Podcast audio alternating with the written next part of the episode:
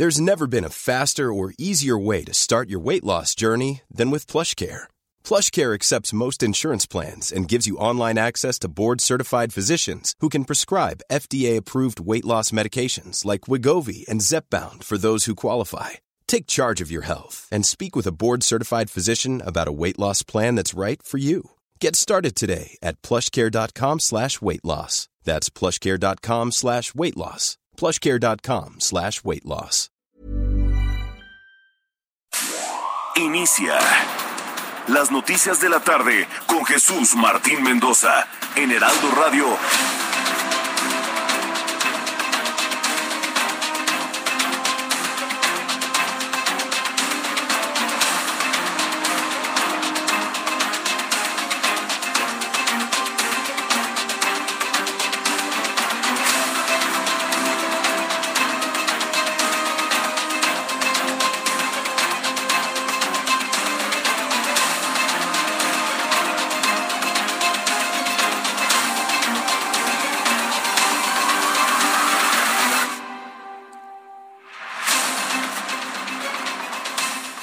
Las seis de la tarde en punto, en el tiempo del centro de la República Mexicana. Señoras y señores, qué gusto que nos estén acompañando ya a esta hora de la tarde. Hoy que es martes 25 de enero del año 2022, me da mucho gusto que nos estén acompañando aquí a través de la señal de Heraldo Radio, la frecuencia que usted sintoniza a través de su radio, de su automóvil en casa, en su dispositivo inteligente, es el 98.5 de FM en el Valle de México en el Valle de México, pero saludamos a los que también nos escuchan a lo largo y ancho de la República Mexicana a través de las diferentes frecuencias locales hasta donde tenemos alcance, hasta donde Heraldo Radio tiene alcance, que es de punta a punta, de norte a sur y de sur a norte, por supuesto. Entonces también saludaremos a quienes nos ven en nuestra cámara web, totalmente en vivo esta transmisión. Eh, puede verla en www.heraldodemexico.com.mx, ahí usted se va a la sección de radio y estamos aquí transmitiendo con nuestras cámaras web desde la cabina principal, ubicados en Insurgente Sur 1271. Aquí está la Torre Carrachi, las instalaciones de Heraldo Media Group. Bueno, a ver, eh, tenemos un gran programa, un gran espacio de noticias como todos los días. A nombre del titular de este espacio, Jesús Martín Mendoza, a quien le mandamos un abrazo y ya estará por aquí muy pronto. Bueno, pues, a ver, eh, todo lo que se ve envuelto en el tema de Puebla, la polémica con este bebé que de verdad es no nos gusta hablar del tema, pero hay que hacerlo porque hay que generar conciencia. ¿Hasta dónde puede estar podrido un ser humano? ¿Hasta dónde? Para extraer un bebé de un cementerio, ingresarlo a un penal con droga en su interior y después depositarlo en un bote de la basura. ¿Así? Así está la situación. ¿Qué dice el presidente? Que es culpa del neoliberalismo. Que todo eso es culpa del neoliberalismo. Bueno, que por cierto también eh, hubo una reunión hubo una reunión que este, eh, con el presidente Andrés Manuel López Obrador. Estuvieron varios actores para tratar temas como el suministro de agua y de seguridad. Estuvo el gobernador de Guanajuato, Diego Sinué, los alcaldes de León, de Irapuato, de Salamanca, de Celaya, de Silao, etcétera. Oiga, y echándome un clavado en redes sociales, y seguramente no sé si ya lo vio, y si no, déjeme le platico.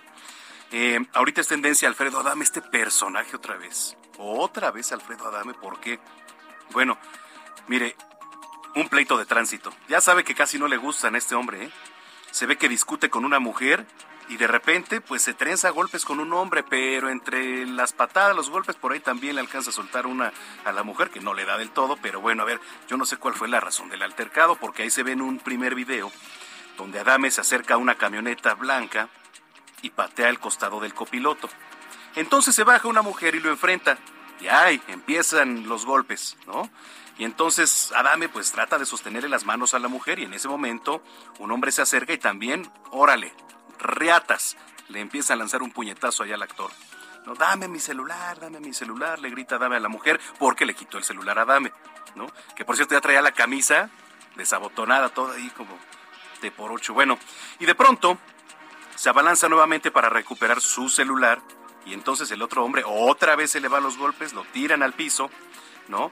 Y entonces Alfredo Adames se defiende lanzando ahí unas patadas. Bueno, en fin, la verdad es que no me gusta perder mi tiempo hablando de esto, pero es que está en tendencia en las redes sociales. Y entonces, si usted se pregunta por qué está en tendencia en redes sociales, pues es por esto, porque el señor otra vez se vio envuelto en la polémica. Yo lo invito para que participemos a través de justamente nuestras redes sociales, que es arroba samacona al aire. Arroba samacona al aire, ahí nos pueden encontrar, pueden darnos sus sugerencias, opiniones, comentarios, denuncias. Si usted tiene algún bache muy cerca, si usted está pasando eh, por las calles de la capital, logra captar algo con su celular, algo para denunciarlo, aquí somos también un canal de comunicación con las autoridades. Entonces me va a dar mucho gusto que usted sea quien canalice todo esto y a través de nuestra voz podamos darle seguimiento a esa denuncia. Bueno, pues sin más, cuando son las seis de la tarde con cinco minutos, le saluda Manuel Zamacona y vamos con lo más importante generado en las últimas horas. Te platico que Emilio Lozoya Austin, el ex titular de Petróleos Mexicanos, ganó una apelación en contra de la prisión preventiva dictada por el caso Odebrecht, por lo que se va a realizar una audiencia el día de mañana a la una de la tarde para definir si el exfuncionario va a permanecer en el reclusorio norte o queda en libertad. El ex secretario de Seguridad de Morelos, Alberto Capella, denunció al gobernador de la entidad Cuauhtémoc Blanco ante la Fiscalía General de la República por delincuencia organizada y delitos contra la salud. Imagínense ustedes, muy grave lo que está ocurriendo. Un ex secretario de Seguridad de Morelos, imagínense lo que no le sabe ¿eh? a un gobernador, lo que no le ha de saber al señor Cuauhtémoc Blanco. Y entonces está amagando con poner esta denuncia, si no es que ya la puso ante la Fiscalía, por delitos gravísimos, que son delincuencia organizada y delitos contra la salud. En otros temas, la Unión Europea, Noruega y Suiza condenaron el reciente homicidio de la periodista mexicana Lourdes Maldonado en Tijuana, Baja California. Están llamando a las autoridades para realizar las investigaciones pertinentes en los casos de asesinatos de informadores. Le platico que un enfrentamiento en el Centro de Readaptación Social de Colima dejó como saldo nueve reclusos muertos, siete heridos, otro más, otra riña en otro penal. ¿Qué está pasando en los centros de reinserción en, nuestro país? ¿Qué está pasando? ¿Qué hay que hacer? Nueve muertos y siete heridos. Bueno, en el conflicto hubo presencia de armas de fuego, además de todo. Esto lo informó la Fiscalía General de la entidad.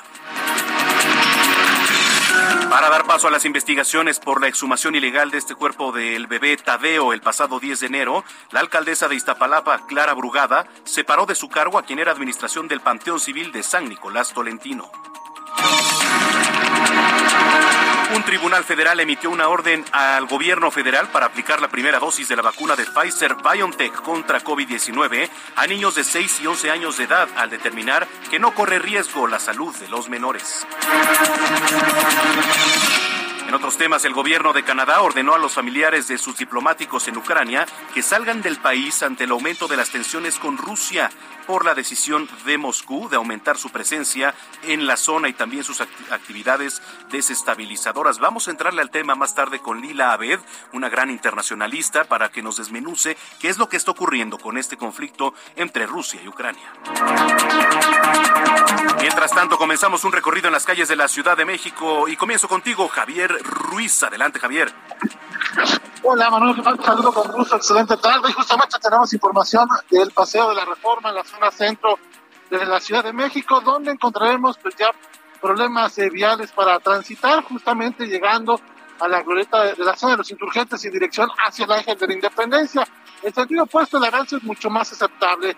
Mencionar también, Manuel, que tenemos presencia de manifestantes feministas, principalmente en la calle del Río Pánico y la calle del río Amazonas. Vamos a ese punto, en breve estaremos llegando y por supuesto daremos más detalles. Y finalmente la avenida de los insurgentes ya con carga vehicular, una vez que se deja atrás la zona de la glorieta de los insurgentes y en dirección hacia los ejes 1 y 2 norte. De momento, el reporte que tenemos, Manuel. Muchas gracias, gracias, Javier. Gracias, buenas tardes. En otro punto está Daniel Magaña, te escuchamos, Daniel, adelante. ¿Qué tal, Manuel? Eh, muy buenas tardes con información vehicular de la zona de Ángel Urraza este tramo, pues para las personas que utilizan el eje 6 sur, encontramos carga vehicular, sobre todo personas que abandonan la zona de la colonia del Valle y utilizan este eje vial para trasladarse hacia la zona de Tlalpan, hacia la avenida Plutarco y las calles. Que recordar en algunos tramos también, pues hasta hora de la tarde, tránsito vehicular del eje 5 sur cambia sentido, sobre todo para pues aligerar las complicaciones viales en dirección hacia la zona oriente puede utilizar también este eje vial para poder incorporarse hacia la zona del eje 3 oriente, el tramo en la avenida Francisco del Paso y Troncoso. El reporte muy buenas tardes. Gracias, estamos pendientes. Muy buenas tardes, Daniel Magaña. Vamos contigo ahora. Alan Rodríguez, adelante. Hola, ¿qué tal Manuel? Amigos, muy buenas tardes. El día de hoy se restableció la circulación del eje central Lázaro Cárdenas, en donde se registró durante la mañana y horas de la tarde un bloqueo por más de tres horas. Esto, eh, por este motivo, ya tenemos buen avance desde la zona de Fray Servando hasta el desnivel de Garibaldi para todos nuestros amigos que se desplazan con rumbo a la zona norte de la capital. Por otra parte, la avenida Izazaga presenta también buena circulación desde la zona de Pino Suárez hasta el cruce con el eje central Lázaro Cárdenas y su continuación la avenida Arcos de Belén hasta la zona de Valderas. Por último, para quienes se desplazan sobre Fray Servando desde Lázaro Cárdenas hasta el Congreso de la Unión, estará encontrando en estos momentos avance lento y también principalmente concentrado en la zona del mercado de Sonora. Mucha precaución si pasa en ese punto y también mucha paciencia. Por lo pronto, el reporte que tenemos. Alan. Gracias, Alan. Ahí está, Alan Rodríguez. Y finalizamos contigo, Mario Miranda. Adelante, Mario. ¿Qué tal, Manuel? Buenas tardes. Pues nos encontramos en Calzada San Antonio Racto. En estos momentos la realidad es aceptable en ambos sentidos. En su continuación, Calzada de Claspan en dirección al viaducto Miguel Alemán encontraremos buen avance. El viaducto Miguel Alemán en dirección a la Avenida de los Insurgentes presenta tránsito lento. En el sentido opuesto del viaducto en dirección al aeropuerto encontraremos carga vehicular. Y finalmente el eje central Lázaro Cárdenas en dirección a la zona centro presenta carga vehicular. Manuel, seguimos pendientes. Gracias, Mario. Buenas tardes. Muy buenas tardes. Son las seis de la tarde ya con diez minutos en el tiempo del centro del país. Es 25 de enero del año 2022. Hay efemérides. Un día como hoy lo prepara Abraham Arreola. Amigos, bienvenidos. Esto es un día como hoy en la historia. 25 de enero. 1553. En México se inaugura la Real y Pontificia Universidad de México. 1890. Nelly Bly completa la vuelta al mundo en 72 días. Fue la primera reportera de periodismo de investigación y pionera del periodismo encubierto. 1915. Alexander Graham Bell inaugura el servicio transcontinental en los Estados Unidos. 1971, Charles Manson y tres miembros de la familia son sentenciados culpables por las muertes de Sharon Tate en La Bianca en 1969. Amigos, esto fue un día como hoy en la historia. Muchas gracias.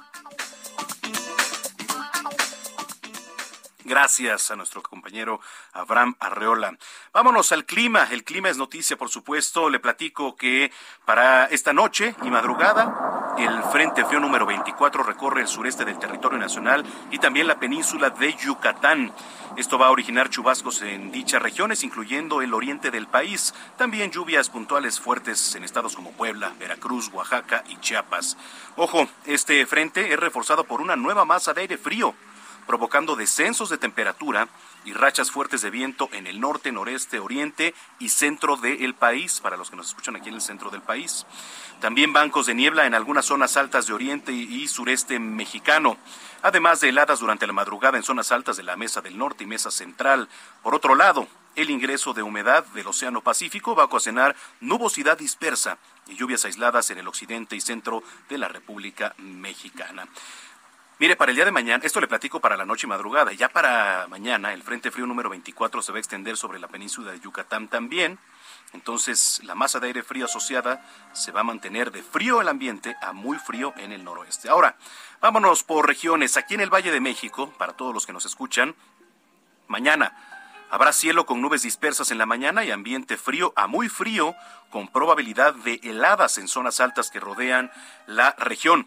Por la tarde, cielo parcialmente nublado y sin lluvia aquí en la Ciudad de México y el Estado de México. Ambiente vespertino templado, viento del sur y suroeste de 10 a 25 kilómetros con rachas de 40 kilómetros. En la Ciudad de México se pronostica una temperatura mínima de 8 a 10 grados y máxima de 22 a 24. Mientras que para la capital del Estado de México se espera temperatura mínima de 1 a 3 grados y máxima de 18 hasta los 20 grados.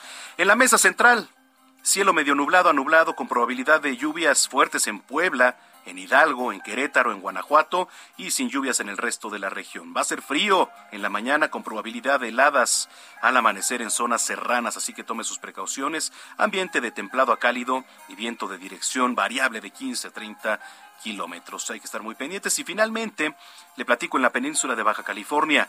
Cielo con nubosidad dispersa y sin lluvia en la región, ambiente matutino fresco en gran parte de la región, temperaturas frías a muy frías con heladas también en zonas serranas de la península.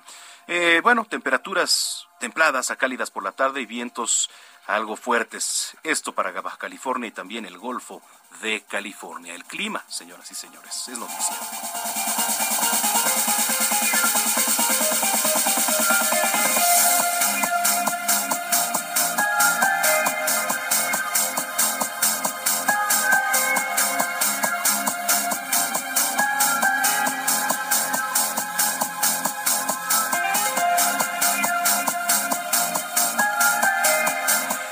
Ya son las 6 de la tarde con 15 minutos. 6 de la tarde con 15 minutos exactamente. Le platicaba que el exdirector de Pemex, Emilio Lozoya, obtuvo una apelación en contra de la medida cautelar de prisión preventiva dictada por un juez en el caso Odebrecht. Bueno, pues ya el día de mañana se va a llevar, se va a, llevar a cabo una audiencia, por ahí de mediodía, para definir qué, si Lozoya permanece en prisión o se queda en libertad. Toda la información en voz de Diana Martínez, a quien saludamos con mucho gusto. ¿Cómo estás, Diana? Adelante, buena tarde. ¿Qué tal, Manuel? Buena tarde. Pues sí, mañana es un día decisivo para el exdirector de Pemex, Emilio Lozoya. Esto porque un tribunal federal ordenó a un juez federal que tenga, que, que determine si puede enfrentar o no su proceso penal por el caso Odebrecht en libertad. Este miércoles se realizará esa, esa audiencia, es más o menos a las 1.30, pero sabemos que a veces se retrasa o se puede adelantar la diligencia judicial y en esta se va a resolver si el exfuncionario sale del reclusorio norte, Manuel. Eh, un tribunal federal determinó justamente que el juez Artemio Zúñiga no fundamentó debidamente su decisión de imponerle a Lozoya prisión preventiva justificada, por lo que debe reponer esa diligencia y decidir nuevamente si establece o no esa medida cautelar Recordarás que Zúñiga Mendoza le impuso la prisión preventiva justificada a Lozoya el pasado 3 de noviembre, esto por, únicamente por la causa penal por Odebrecht, y siete días después por el caso agronitrogenado. Sin embargo, la defensa de Lozoya eh, impugnó ambas decisiones del juez y una magistrada federal eh, determinó que se tenía que dejar sin efectos esa prisión preventiva justificada, pero bueno, pues ahora ya hay una nueva resolución, Manuel. Bueno, pues vamos a estar pendientes. Esto es mañana como a mediodía, ¿verdad? Sí, la, audiencia está programada a la 1.30. ok. Eh, pero pues sabemos que, que a veces eh, se retrasa o se puede adelantar, pero pero sí para mañana está está programada. Bueno, pues vamos a estar pendientes este y en comunicación contigo. Muchísimas gracias, Diana. Buena tarde. Buena tarde para ti también. Oiga, eh, vamos con información del presidente López Obrador, que la trae Francisco Nieto, a quien saludo con mucho gusto. Adelante, Paco. ¿Ahí nos escuchas? Sí, adelante Paco. ¿Qué tal, Manuel? Muy buenas tardes. Hoy el presidente Andrés Manuel López Obrador se reunió con el gobernador de Guanajuato, Diego Sinué Rodríguez, y los alcaldes de León, Irapuato, Talamanca, Celaya y Silao para tratar temas de seguridad y de suministro de agua potable. A las 10 de la mañana pues llegaron toda la comitiva de Guanajuato al Palacio Nacional donde tuvieron una reunión de dos horas al final el gobernador nos explicó que se presentó este proyecto alterno para surtir agua a casi todo el estado, mismo que se terminará de afinar en el mes de febrero. Explicó que todavía no se pueden dar muchos detalles sobre este tema del agua, pero explicó que en el mes de febrero, pues ya se tendrán todos los elementos para poder determinar qué hacer eh, y cómo traer el agua a, a la gente de Guanajuato. También explicó que se habló de temas de seguridad y bueno, explicó que ya Guanajuato no está en el primer lugar de eh, violencia, de homicidios dolosos, que ya pasó al octavo, al octavo lugar. Incluso dice que a raíz de esta disminución, pues Guanajuato le está ayudando al país a reducir eh, sus índices delictivos. Escuchemos al, pues, al gobernador hablando de este tema. Vamos a seguir, Paco, porque parece que ahí tuvimos un problema con el audio y ahorita lo vamos a retomar. Ok, perfectamente. También el presidente hoy en la mañanera habló sobre el tema de seguridad. explicó que se, eh, pues, se pondrá una nueva sección, se eh, llevará a cabo esta nueva sección donde se hablará de los delitos de las personas que se detienen, del tipo de delitos que se hacen y esto es con el objetivo de que la gente conozca desde que el, presidente dice que no hay impunidad en el país y que todo se investiga. Esto también se dio en relación al tema del asesinato de la periodista Lourdes eh, Maldonado en Tijuana, Baja California. También hay un audio, escuchemos al presidente sobre este tema. Pero sí quería eh, dar a conocer que el caso de este asesinato lamentable, doloroso, este, como otros casos, pero este en particular lo vamos a analizar a fondo. Y decía yo, porque ayer estaba viendo, ¿no? Y como son tiempos de sopilotes, eh, hablaban de que aquí estuvo la compañera en efecto. Y estuvo aquí haciendo su denuncia, como vienen todos, qué fue lo que sucedió, porque este no se contextualiza, no se dan los antecedentes, nada más es qué barbaridad, otro crimen más, claro, lamentable, realmente nos duele. Eh, pero dice, fue a pedir protección al presidente. Y miren lo que pasó. Como si no lo hubiésemos atendido a la compañera, como si no nos hubiese importado y se dejó sin protección, porque esa es la idea que quieren proyectar de manera perversa. Y bueno, pues como te, adelantaba, el presidente anunció esta nueva creación esta nueva sección aquí en la mañanera, en donde se, se dará a conocer todo tipo de detenciones, se va, a, se va a dar a conocer quién es a quién se detuvo, por qué se detuvo, en qué momento se detuvo y está con la finalidad de que pues el ciudadano entienda y conozca que en la en, la, en, en el gobierno pues no hay impunidad y se investiga a todos los que cometen un ilícito. Escuchemos. Incorporar en el informe de seguridad eh, una sección de detenidos por crímenes eh, ocurridos en contra de los ciudadanos, de las personas. Y en este caso nos vamos a ir a fondo. Pues Manuel, esto es parte de lo que ocurrió en la mañanera y también en Palacio Nacional para dar a conocer que no haya impunidad, dice el presidente López Obrador. Híjole. Bueno, pues vamos a estar pendientes. Este, es como un quién es quién, ¿no? Sí, es como un quién, quién es quién. Ya empezó a darse a conocer este esta sección, la dio el subsecretario eh, Ricardo Mejía y aquí se hablaba pues de todas las detenciones. Se habló, por ejemplo, en esta presentación sobre la sobre la sentencia que se dio a, a este personaje de Guanajuato, eh, llamado El Marro, 60 años de cárcel, y bueno, así serán las denuncias y así será pues la presentación que hagan en esta en esta mañanera, en las mañaneras en, materia de seguridad. Correcto. Bueno, pues así la situación. Muchas gracias, Paco. Muy buenas tardes. Muy buenas tardes, Paco Nieto, ahí con información del presidente López Obrador, que por cierto, este mm, ya salió por segunda vez después de este cateterismo cardíaco que le realizaron. Entonces, bueno, eh, quiero que no se pierda también la columna de querido Alfredo González Castro, este director general editorial de, El Heraldo de México. Eh, la estoy buscando, justo aquí la tengo, y dice, eh, preocupa la salud de AMLO. Ahorita la voy a, la voy a retuitear aquí en, redes sociales. Está muy completa porque, eh, pues sí está preocupando porque ya ve que el presidente es de buen diente, ¿no?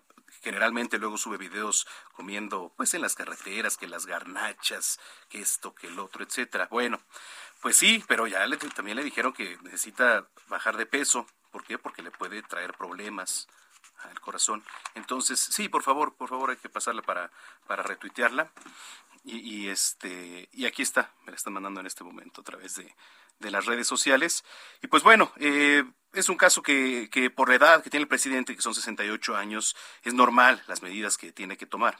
Son normales las medidas que tiene que tomar y que se debe de cuidar. Sí, es la de ayer, exactamente, la de ayer publicada aquí en el Heraldo de México. Oiga, eh, rapidísimo otro tema que tiene que ver con los periodistas asesinados, las protestas que se han extendido por todo México, entonces irnos a la pausa.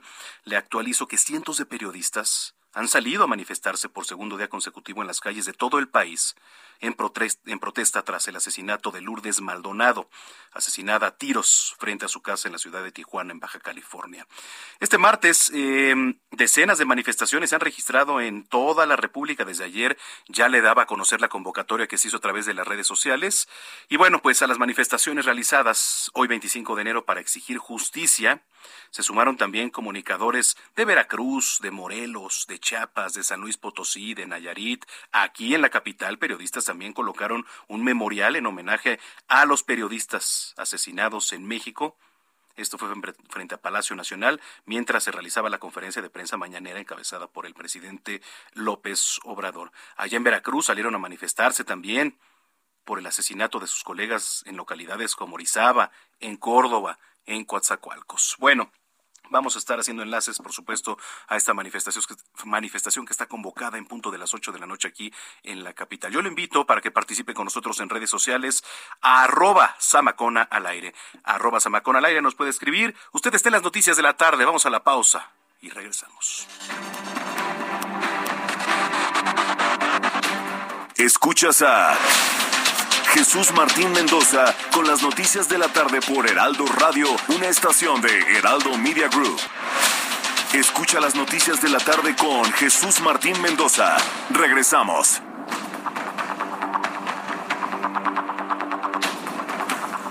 Las seis de la tarde ya con 30 minutos en el tiempo del centro de la República Mexicana. Continuamos aquí a través de la señal de Heraldo Radio en las noticias de la tarde.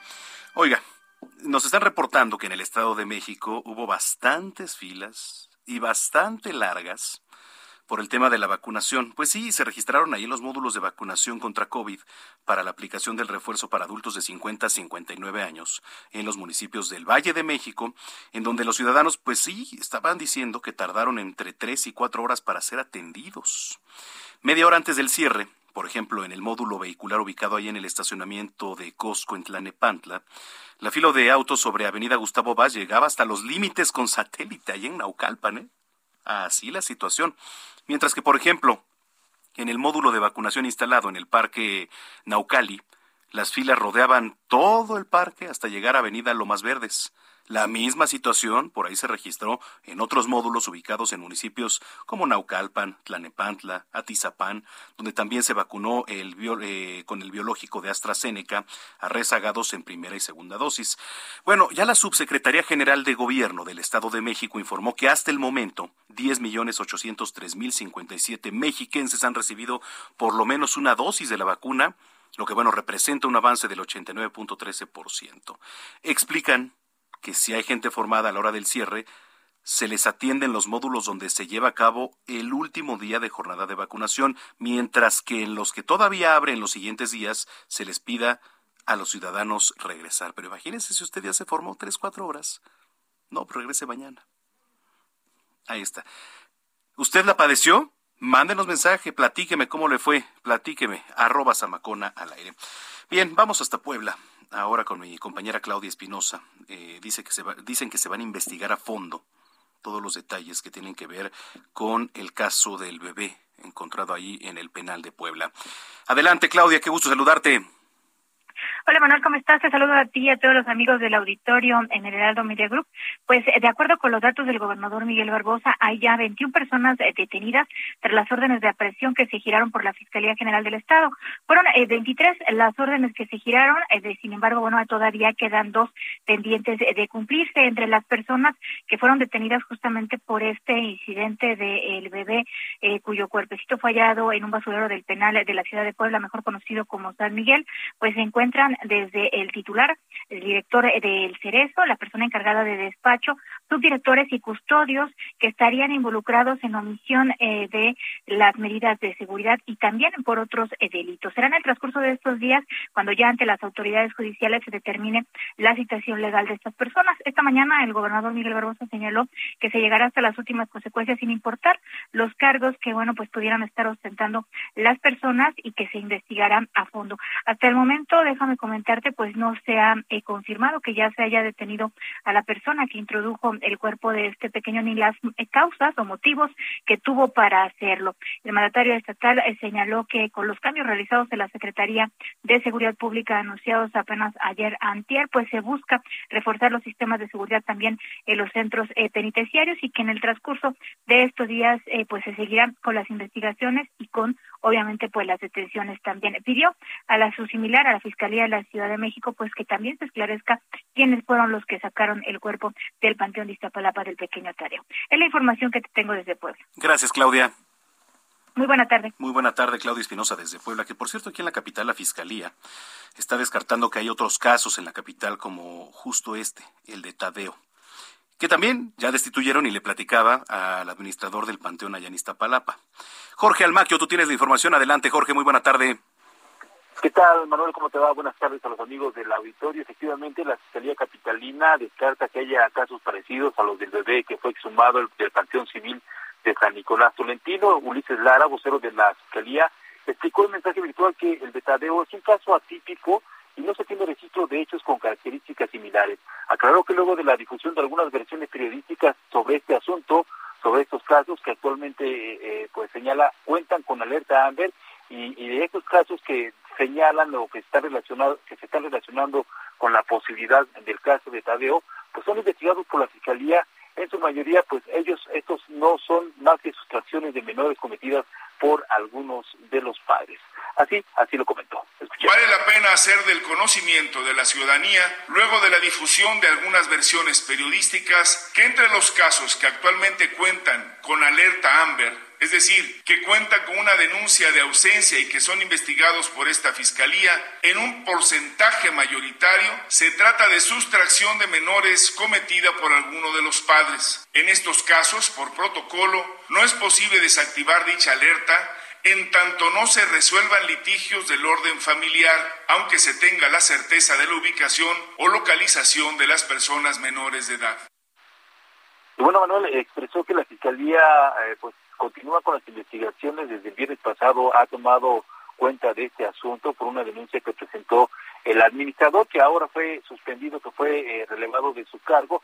Y bueno, pues señala que entre algunas cosas que han realizado, el, eh, los detectives de la Policía de Investigación de la Fiscalía de Asuntos Relevantes han llevado a cabo desde el viernes diversas diligencias como entrevistas con la madre y el padre del menor de edad, así como con personal del panteón, inspecciones en la tumba e inmediaciones del cementerio, análisis de cámaras de videovigilancia, entre otras. Eh, eh, y en este sentido, bueno, pues hoy salió la, alcaldesa de Iztapalapa, Clara Bugada, y señaló que, bueno, pues eh, han puesto cartas en el asunto y uno de los eh, primeros elementos, instrumentos o movimientos que realizan es precisamente separar de su cargo al administrador del Panteón Civil de San Nicolás Tolentino y señaló también que, bueno, pues los trabajadores son 448 aproximadamente, aproximadamente trabajadores que están en este panteón que van a tener que acudir a la Fiscalía Capitalina a rendir su declaración para dar cuenta de estos hechos. Así lo comentó la alcaldesa para el pronto esclarecimiento de la verdad. Hemos decidido separar de su cargo al administración, administrador del Panteón de San Nicolás Tolentino y todo el personal de estructuras, honorarios, bases, nómina 8 y los prestadores de servicios denominados auxiliares rendirán su declaración ante la Fiscalía para que proporcionen la información que dispongan para aclarar estos hechos. También adelantó Manuel, amigos del Heraldo Radio, que para evitar que este tipo de situaciones se repitan, iniciarán un proceso importante de vigilancia en el panteón, con una reestructuración, no solo en este Camposanto, Manuel, sino en todo el sistema de panteones que hay en la alcaldía de Iztapalapa. La alcaldesa indicó que para modernizar la seguridad harán uso de la tecnología, por lo que, entre otras cosas, van a instalar vigilancia remota con drones y cámaras de videovigilancia. Y bueno, también señaló finalmente que junto con la jefa de gobierno de la Ciudad de México, Claudio Sheinbaum, trabajan en la revisión y actualización del reglamento de panteones a efecto de mejorar este instrumento jurídico las herramientas de la autoridad para combatir prácticas ilegales o actividades irregulares y bueno, pues por supuesto para evitar que este tipo de situaciones lamentables se vuelvan a registrar en los panteones de la capital del país. Por lo pronto, Manuel, el reporte que les tengo. Sí, y es que sabes que Jorge, luego también se habían dado casos de extracción de algunos huesos, pues para prácticas, este, de brujería por ahí, de santería, etcétera, entonces está, está complicado, ¿no? Un panteón, si te vas, por ejemplo, algunos que están en los límites aquí con, con la ciudad, el Estado de México, pues son muy grandes. Digo, sí hay gente quien, quien cuida, pero de repente resulta difícil, ¿no? Poner alguna cámara, etcétera, porque pues evidentemente están al aire libre. Entonces sí, sí había resultado ahí algunas prácticas de, santería, etcétera, la extracción de huesos, pero, pero nunca un caso como este. Fíjate que precisamente en ese panteón de San Nicolás Tolentino es muy grande, tiene un millón cien eh, metros cuadrados, es grandísimo este panteón. Incluso yo conozco gente que vive en la zona aledaña y sí, efectivamente me han replicado que hay zonas en donde hay, en las barras hay huecos, la gente se mete, realiza fiestas al interior del, del panteón. Ese es solamente, por, por supuesto, el decir de la gente que vive ahí, pero eh, sí se había hablado de que habían había incluso una banda que robaba huesos y que eh, pues definitivamente realizaba ese tipo de actos de santería para eh, y por eso robaba los huesos de, esa manera. Ahora, afortunadamente, la, la alcaldesa pues dice que van a poner eh, vigilancia, vamos a ver qué tal funciona y esperemos que pues no se vuelvan a repetir estas situaciones que son pues muy lamentables, muy lamentables y, muy vergonzosas, ¿no? Para que pasen este tipo de situaciones. Totalmente de acuerdo. Bueno, pues muchas gracias, Jorge. Te mando un abrazo, Manuel. Igualmente, Jorge Almaquio, reportero del Heraldo de México. Son las seis de la tarde ya con 39 minutos. Ahorita vamos a leer sus comentarios y denuncias que ya nos mandaron una ahí de Xochimilco, pero le entramos ya a el tema internacional ahorita que está en la agenda, que tiene que ver Rusia-Ucrania cómo entender la escalada de tensión en la frontera entre ambos países. Me da mucho gusto, como siempre, saludar en la línea telefónica a la internacionalista Lila Aved, colaboradora y también columnista del Heraldo de México. ¿Cómo estás, Lila? Manuel, muy buenas noches. Como siempre, un gusto estar contigo. Muchísimas gracias. Oye, a ver, eh, ¿cómo poner en contexto para la gente que nos viene escuchando, Lila, eh, lo que está ocurriendo con Rusia y Ucrania? Sí, pues han aumentado las tensiones en semanas pasadas en la frontera entre Ucrania y Rusia. El presidente Vladimir Putin eh, argumenta que Ucrania sigue formando parte del territorio ruso, no lo ve como un Estado independiente y por eso vemos una concentración de tropas rusas en la frontera con su vecino. Los últimos, las últimas evaluaciones de inteligencia del Ministerio de Defensa de Ucrania reveló que más de 170, más de, perdón, más de 127 mil tropas rusas ya se encuentran en la frontera eh, con Ucrania, lo que supone que puede haber un ataque militar en cualquier momento, Manuel. Y esto ha provocado que los países occidentales, es decir, Estados Unidos, en estrecha coordinación con la OTAN, al igual que el G7, pues estén respondiendo de dos maneras. Primero, han eh, advertido que si eh, Vladimir Putin decide avanzar con un ataque militar en Ucrania, va a enfrentar consecuencias severas como sanciones económicas sin precedente que van a afectar a industrias claves del Kremlin. Y de, de por otro lado también eh, ya están enviando más tropas a la frontera eh, con Ucrania, al igual que en Europa del Este y en las naciones bálticas, para estar preparados si es que se necesita eh, desplegar, pues también a tropas militares de la OTAN para apoyar a los ucranianos frente a esta posible invasión de Rusia. De Rusia ha sido un tema que ha afectado mucho el escenario global. Wall Street y la bolsa europea también ya se vieron eh, afectadas por esta crisis en Ucrania y todo indica que el presidente Vladimir Putin está dispuesto a invadir en cuestión de días o semanas. Eso es muy grave porque aquí el tema económico pues quizás sería lo de menos, pero si sigue una escalada o si siguen los enfrentamientos, ¿pudiera haber otras medidas que tomen? Pues mira, más que nada lo que están haciendo y el presidente Joe Biden hoy mismo confirmó que desde un inicio le había advertido a su homólogo ruso que si decidía avanzar con una invasión de Ucrania iba a enfrentar una respuesta contundente, fuerte unida por parte de la Alianza Transatlántica, al igual que países europeos, el G7, y han estado, el gobierno de Estados Unidos ha estado en un cabildeo muy profundo en las últimas semanas tratando de reunir esfuerzos y coordinar una respuesta con sus aliados internacionales para tratar de disuadir a Rusia de invadir a Ucrania. Sin embargo, las negociaciones diplomáticas que se realizaron no lograron llegar a un acuerdo debido a que Rusia le pedía garantías de seguridad a la OTAN de que Ucrania jamás iba a entrar como miembro de la alianza, algo que los miembros de la OTAN rechazaron. Estados Unidos igual dijo que no iba a aceptar eh, los términos de la negociación y conforme ha pasado el tiempo hemos visto que los, las operaciones militares rusas, al igual que el despliegue de sus tropas, han aumentado y por ello vemos esta reacción por parte de los países occidentales. Sin duda esto también pues va a provocar una cuestión importante de suministro de gas natural debido a que Rusia es el mayor proveedor de gas natural a Europa y esta sería una de las consecuencias inmediatas que tendrían que atender eh, los países europeos frente a una guerra regional eh, con Rusia. O sea, sí hay un costo muy alto tanto para el presidente Vladimir Putin, que tendría que eh, enfrentar sanciones económicas que debilitarían mucho su crecimiento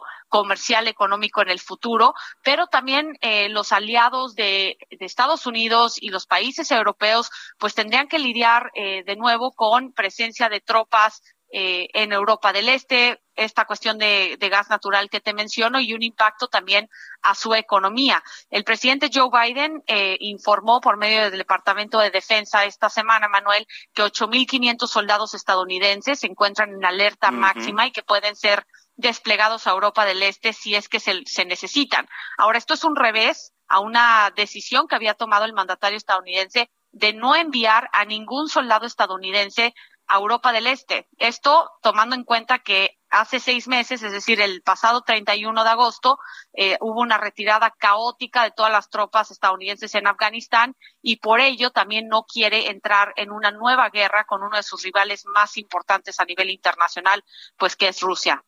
Oye, y la Casa Blanca también está pidiendo a todos los ciudadanos estadounidenses allá en Ucrania dejar el país, ¿no?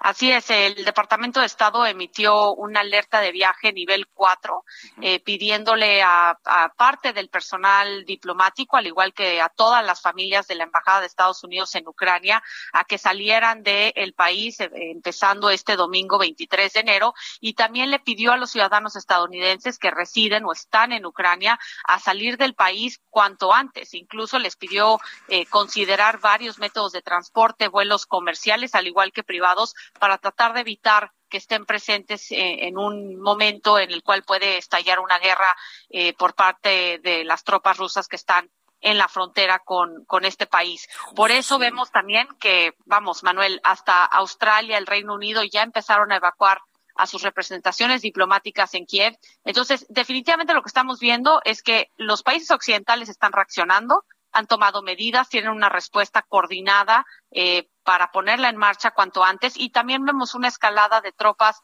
eh, occidentales en Europa del Este y en, los, en las naciones bálticas. Todo esto indica que el presidente Vladimir Putin pues está haciendo todo o está tomando las acciones necesarias para eh, mantener en alerta al resto del mundo. Sí, incluso Reino Unido advierte de, consecuencias. Oye, y lo que más preocupa aquí es lo que decías y lo que pones en contexto, una posible guerra. Desde tu experiencia, ¿la visualizas? Sin duda, me parece que si en realidad el presidente Vladimir Putin decide invadir a Ucrania, definitivamente se puede convertir en una batalla regional. Hay aquellos que mencionan una posibilidad de una tercera guerra mundial. Me parece exagerado ese, ese escenario, pero sin duda sería una guerra regional que podría durar años. Hay que recordar que en 2014 el presidente Vladimir Putin anexó Crimea y no hubo una reacción militar por parte de la OTAN. Y es la misma estrategia que está tratando de implementar hoy en día. Le está apostando a que va a ser una reacción o una respuesta similar a la del 2014, pero estamos viendo que en este, en este momento los países occidentales sí están considerando pues una acción militar de ser necesario. Pero también hay que tomar en cuenta que Estados Unidos y la OTAN han mandado armas a Ucrania para fortalecer a, las tropas ucranianas, porque esto también, eh, pues digo, ojalá no pase, pero también si ellos están armados, si los ucranianos tienen las armas, este, los tanques y, y el apoyo de las tropas estadounidenses y de la OTAN, esto causaría una cantidad de muertes rusas importantes, que también le complicaría mucho el escenario al, al presidente ruso, porque tendría que explicarle a sus ciudadanos por qué hay tantas muertes eh, dentro de su país, algo que no ocurrió en 2014. Entonces, sin duda es, es un tema muy complicado, eh, un escenario eh, la verdad peligroso para la región de Europa más que nada y, y, sin duda traería unas consecuencias muy graves que tendrían un impacto eh, a nivel internacional y sentiríamos las consecuencias de ellos por la simple y la sencilla razón de que es un sistema internacional interdependiente, globalizado, con sistemas financieros interconectados y una guerra eh, nunca ayuda a la prosperidad de la comunidad internacional. Oye, qué interesante lo que nos platicas, Dila, si lo permites, pues estar en comunicación estos días contigo. Por supuesto, Manuel, de veras gracias por la invitación. Un saludo a todo tu público. Gracias. ¿Tus redes sociales dónde te podemos seguir? En Twitter, arroba Lila y en Instagram, Lila Internacional. Muchas gracias. Un abrazo, Lila. Al contrario, otro de vuelta, Manuel. Lila Abed, aquí en las noticias de la tarde para entender un poco, pues esto, justamente la tensión y la escalada en el conflicto entre Rusia y Ucrania. ¿Qué pasa entre estos dos? Hay momentos clave para entender el conflicto y nos lo acaba de desmenuzar Lila Abed. Son las seis de la tarde ya con 49 minutos en el tiempo del centro del país. Regresamos a México. Vamos a ir con Marta de la Torre hasta Colima. Bueno, ya le platicaba, nueve muertos en una riña ya en el Cerezo de Colima. ¿Cómo estuvo la situación, Marta? Cuéntanos, por favor.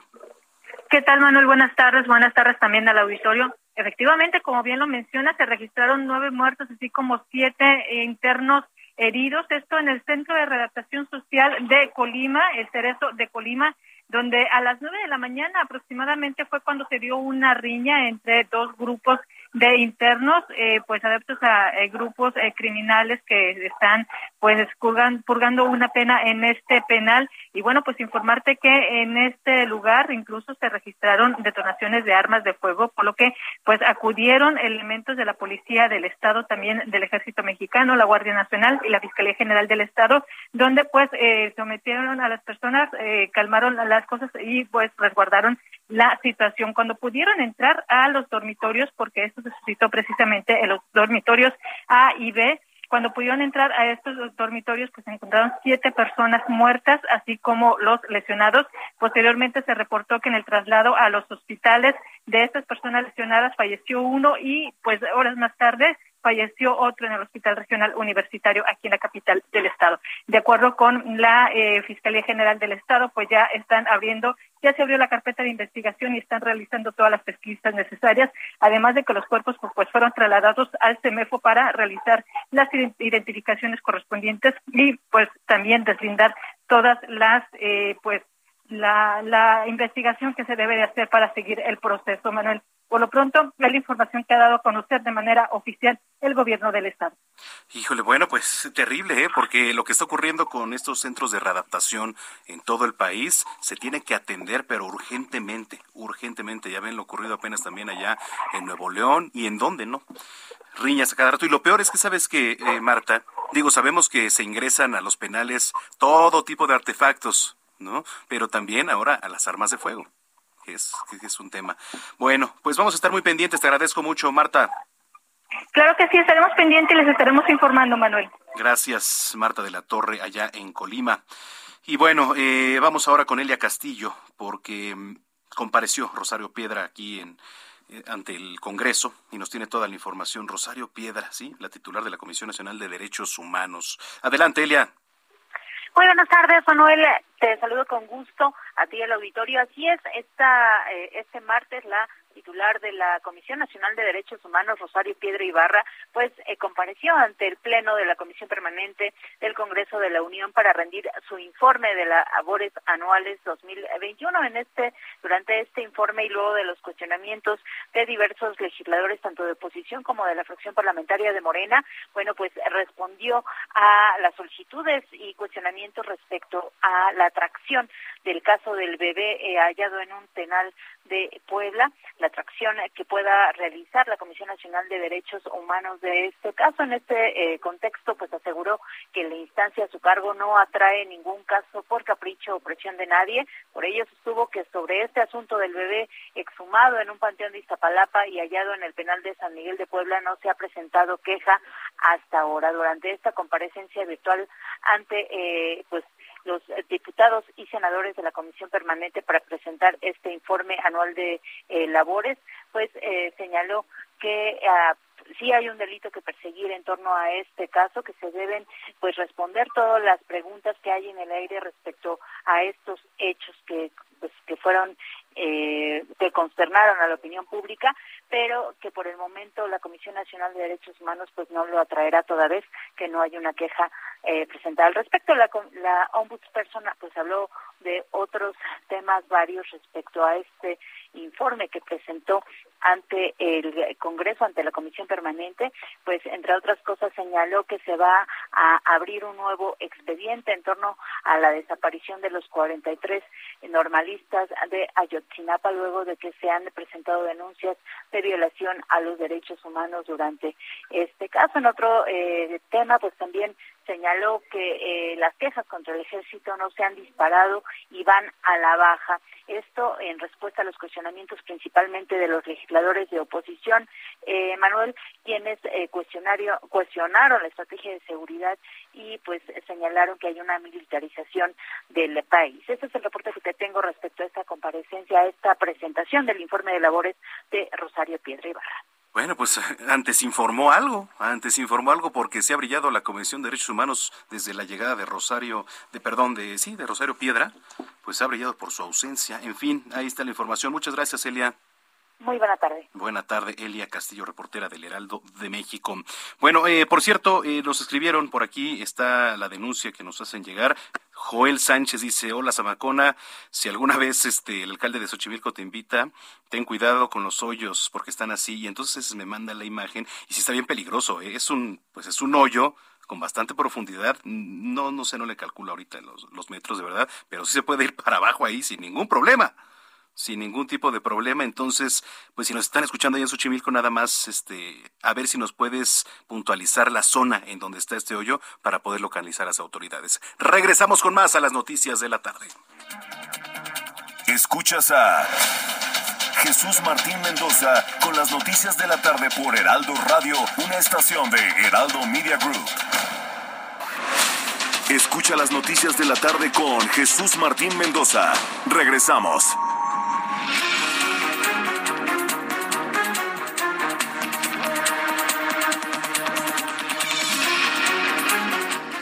Son las 7 de la noche en punto, las 7 en punto en el tiempo del centro de la República Mexicana. Gracias por continuar con nosotros aquí a través de la señal de Heraldo Radio. Si ya nos estaba sintonizando, gracias.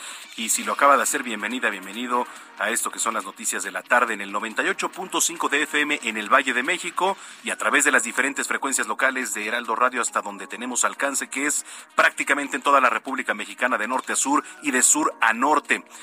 Nos pueden ver a través de nuestras cámaras web, la transmisión completamente en vivo, aquí en Insurgente Sur 1271, Torre Carrache, en las instalaciones de Heraldo Media Group. Aquí está la cabina principal de Heraldo Radio. Eh, lo puede hacer de dos formas. En www.heraldodemexico.com.mx, ahí usted se va a la sección de radio, le da clic y está nuestra transmisión completamente en vivo. Y la otra también es a nuestros paisanos que nos sintonizan a través de Now Media Televisión en Estados Unidos, en Chicago, en Beaumont, en Houston, en Atlanta. Muchos, muchos saludos a todos y cada uno de ustedes, a nuestros paisanos allá en Estados Unidos. Bueno, eh, déjeme platicarle que hay un tuit que nos acaba de compartir eh, nuestra jefa de información, Giovanna Torres. Y dice, eh, reporta la ejecución de un hombre en el club Mamitas Beach, ahí en Playa del Carmen. Quiero platicarle que uno de los dueños, yo lo conozco y estoy tratando de contactarlo en este momento para ver qué es lo que ocurrió. ¿Qué es lo que ocurrió? Porque además, hablar de este club de playa, hablar de este club de playa es uno de los pues más visitados, no quiero decir más importante, porque hay muchísimos y muy bonitos allá en Playa del Carmen, pero sí es uno de los que más turismo atrae. Es un club privado muy bonito, la verdad, gastronómicamente hablando de lujo también, eh, con música, con DJs, con mucho, mucha gente extranjera.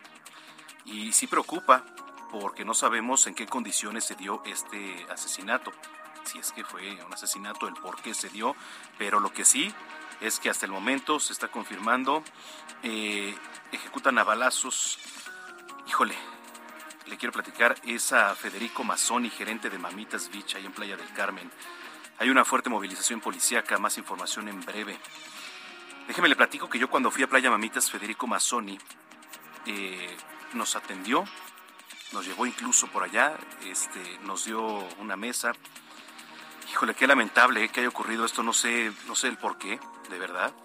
Estoy tratando de investigar y estoy tratando de contactar a, a una de las personas que, que, se encargan también de este club de playa. Híjole, qué noticia, ¿eh? Pero bueno, la violencia, sello de garantía ya en Quintana Roo, en Playa del Carmen, es lo que están titulando ya en este momento muchos medios de comunicación. Le prometemos que vamos a indagar más sobre el tema, pero de momento yo le platico eso. Qué terrible, qué terrible lo que está ocurriendo ya en Quintana Roo también con los temas de seguridad. Bueno, lo invito a que participe con nosotros, por favor, aquí a través de nuestras redes sociales arroba Samacona al aire, arroba Samacona al aire. Ahí nos puede contactar y también mandar nuestra, este, sus denuncias, así como ya lo han hecho. Cayó la primera aquí, este, por parte de Joel Sánchez, dice hola Samacona, y ya le decía antes del corte, si alguna vez el alcalde de Xochimilco te invita, ten cuidado con los hoyos. Y entonces nos describe un hoyo eh, que bueno, más bien es en forma de cubo, bastante grande. Si usted mire, va con el celular, va viendo hacia otro lado. Adiós, se va, ¿eh? Entonces, pues nada más si nos están escuchando las autoridades de Xochimilco, estoy nada más viendo en qué zona voy a retuitear lo que nos acaban de, mandar para que las autoridades en Xochimilco que nos vienen escuchando, pues tomen nota y si es algún tipo de arreglo, pues por lo menos pongan ahí algún tipo de señalamiento también, ¿no? Por seguridad, porque sí está bastante profundo este cubo. Vinicio Zamora dice, además del cateterismo de López Obrador, lo hubieran practicado también. Bueno, no, no sé qué es eso, pero mejor me voy a abstener de decirlo, mi querido Vinicio, pero como siempre, gracias por tus comentarios. Muchísimas, muchísimas gracias. Bueno, eh, tenemos más información cuando son las 7 de la noche, ya con cuatro minutos. A nombre del titular de este espacio, Jesús Martín Mendoza, a quien le mandamos un abrazo. Le saluda Manuel Zamacona y vamos con lo más importante generado hasta el momento. Lila Abed, politóloga internacionalista, quien entrevista con este espacio en Heraldo Radio, señaló como exagerado pensar que el conflicto entre Ucrania y Rusia pudiera desencadenar una tercera guerra mundial. En cambio, causaría una guerra regional en Europa cuyas consecuencias afectarían a la economía global porque una guerra dañaría un sistema comercial interconectado. La politóloga asegura que el presidente ruso Vladimir Putin está dispuesto a invadir Ucrania tras movilizar más de 120 mil tropas en la frontera que comparten ambas naciones. Hay aquellos que mencionan una posibilidad de una tercera guerra mundial. Me parece exagerado ese, ese escenario, pero sin duda sería una guerra regional que podría durar años. Sin duda es, es un tema muy complicado, eh, un escenario, eh, la verdad, peligroso para uh -huh. la región de Europa más que nada y, y, sin duda traería unas consecuencias muy graves que tendrían un impacto eh, a nivel internacional y sentiríamos las consecuencias de ellos por la simple y la sencilla razón de que es un sistema internacional interdependiente, globalizado, con sistemas financieros interconectados y una guerra eh, nunca ayuda a la prosperidad de la comunidad internacional. Bueno, esta es la voz de Lila Abed. Oiga, y también le platico, un hombre que fue ejecutado a balazos fue encontrado en el baño de una habitación del Hotel Mamitas Beach esta tarde allá en Playa del Carmen. De acuerdo con información preliminar, el C5 recibió poco antes de las 6 de la tarde un reporte acerca de una persona muerta hallada en el interior de la habitación de este centro de hospedaje ubicado en la calle 28, entre la zona federal marítima y la primera avenida en el acceso al popular balneario de este destino turístico, uno de los más visitados. El crimen perpetrado el pasado 21 de enero en el Hotel Escaret, México, ubicado en la Riviera Maya, es resultado de una acción planificada desde Canadá, derivada de un ajuste de cuentas por adeudos entre grupos delincuenciales que operan a nivel transnacional, esto de acuerdo con lo informado este martes por la Fiscalía General de Quintana Roo. Un tribunal en Estados Unidos informó que se confirma la condena de cadena perpetua del narcotraficante Joaquín Guzmán Loera, rechazando su apelación donde argumentó que los jurados siguieron indebidamente el caso durante su juicio y también por las condiciones inhumanas que experimentó en la prisión. El sistema de salud de Estados Unidos vive una de sus mayores crisis por falta de sangre para las transfusiones. La Cruz Roja estadounidense declaró una crisis nacional por la escasez de sangre, por lo que los hospitales no reciben nuevos pacientes que pudieran requerir una transfusión y los médicos deben decidir quién de los hospitalizados recibe la transfusión y quién no. Aunque la selección mexicana de fútbol todavía no consigue la clasificación al Mundial de Qatar, que se va a celebrar este año, nuestro país envió 1.2 millones de solicitudes a la FIFA para poder acceder a la venta de boletos para los partidos del evento deportivo, por lo que México se posicionó como la tercera nación que más solicitudes presentó. Gran parte de Almaty, capital económica de Kazajistán, estaba sin electricidad este martes, al igual que las, eh, capitales de Uzbekistán, Tashkent, Kirguistán, Bishkek, también por ahí. Un portavoz del Ministerio de Energía de Kirguistán dijo que los cortes se debieron a un accidente que afectó a la red energética regional. El Ministerio de Energía de Uzbekistán señaló en un comunicado difundido en Telegram que el apagón fue debido a un accidente en la red de Kazajistán. La Organización Mundial de la Salud recomendó investigar la versión BA.2 de la variante Omicron que se, bueno, se está propagando rápidamente en el mundo y de la que se desconoce el impacto que podría tener en la evolución de la pandemia de COVID-19. Las evidencias científicas reunidas se basan principalmente en el sublinaje VA.1, pero se ha observado que en los últimos días la presencia cada vez es más importante de este sublinaje VA.2, que bueno, difiere del primero en algunas mutaciones, incluida la proteína espiga. Le platico que un estudio de la Universidad de Cambridge informó que las especies, las especies como mejillones, cangrejos que viajan en barcos de carga y cruceros a la Antártida ponen en riesgo el equilibrio ambiental del continente porque es un entorno con un perfecto equilibrio entre la vida vegetal y animal, y además es la única región del mundo sin especies invasoras conocidas. Esto lo dijeron los investigadores de Cambridge. Finalmente le platico ya en números actualizados, la Secretaría de Salud informó que este martes se contabilizaron 44.902 casos nuevos de COVID-19, por lo que se alcanzó la suma total de 4.730.699 contagios desde el inicio de la pandemia. En materia de defunciones se registraron 475 muertes, cifra máxima en esta cuarta ola de contagios. El total de personas que perdieron la vida a causa de esta enfermedad ya es de 303.776. Los casos activos son 293.602. Esto lo informa la Secretaría de Salud. Vamos a recorrer las calles de la Ciudad de México. Javier Ruiz, adelante. Hola Manuel, ¿qué tal? Excelente noche. Pues ya les informábamos de esta manifestación de un grupo de feministas estaban justamente a las afueras de la Casa de Representación del Estado de Chihuahua, esto en la Ciudad de México, exigen justicia por Yulitza y Noemí, jóvenes asesinadas en Villa Juárez. Hasta el momento, pues no les han dado una respuesta pues las autoridades y es por ello que se llegaron a manifestar cerca de 40 chicas a las afueras pues de esta casa de representación. Realizaron algunas pintas tanto en la casa de representación como en la avenida. Y en estos momentos también, Manuel, informar que han llegado ya hasta este punto pues en la ciudad de gobernación algunos eh, pues periodistas de diferentes medios de comunicación se va a realizar en los próximos minutos pues una manifestación para exigir justicia debido pues a los asesinatos de los comunicadores Jesús Luis Gamboa, de Margarito Martínez y de Lourdes Maldonado, ellos asesinados pues en Veracruz y en Baja California. Mencionar que esta pues manifestación va a tener como nombre Periodismo en Riesgo. Hasta el momento pues únicamente han llegado un grupo de periodistas y se espera que en los próximos minutos realicen pues algunas proyecciones en la Secretaría de Gobernación y también estarán colocando flores y algunas veladoras. De momento la circulación todavía no se ve afectada tanto en la avenida Bucareli como en Abraham González, sin embargo hay que tener en cuenta que en los próximos minutos pues probablemente también vaya a haber cortes a la circulación. De momento, Manuel, el reporte que tenemos. Bueno, la información. Gracias, Javier. Estamos atentos. Hasta luego. Buenas tardes. Muy buena tarde. Daniel Magaña. Adelante, Daniel. ¿Qué tal, Manuel? Eh, muy buenas noches. Bueno, está descendido un poco la temperatura. Hay que salir abrigado las personas en el caso de que utilicen la zona de la Avenida Revolución. Tenemos información en esta incorporación hacia el circuito interior, el tramo de Río Miscoac. Únicamente el cambio de luz de la, del semáforo retrasa un poco el avance. A partir de aquí, bueno, pues el avance es continuo para ingresar en este bajo puente, incorporarse hacia la zona de José María Rico, este tramo del eje 8 sur, bien continuar hacia la zona, sobre la zona de Miscoac hacia Universidad. En este punto pues ya tenemos algo de carga vehicular, también en la incorporación hacia los carriles laterales en la zona de la de la alberca olímpica, las inversiones también con la incorporación hacia la avenida División del Norte. El reporte, buenas noches.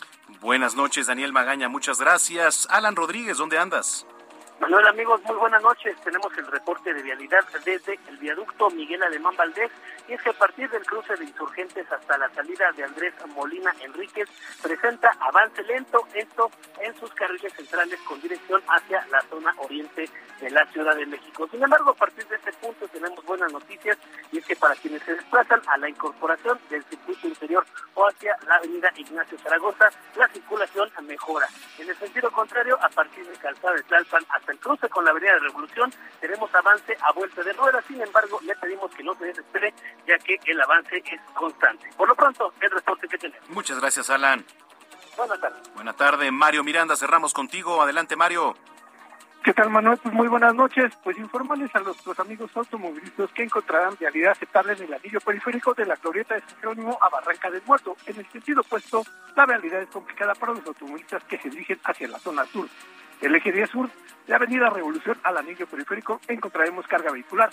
Avenida Revolución y Altavista a Molinos, encontraremos tránsito favorable. Patriotismo de Joyben a Viaducto Miguel Alemán, encontraremos buen avance. Manuel, seguimos pendientes. Gracias, Mario Miranda.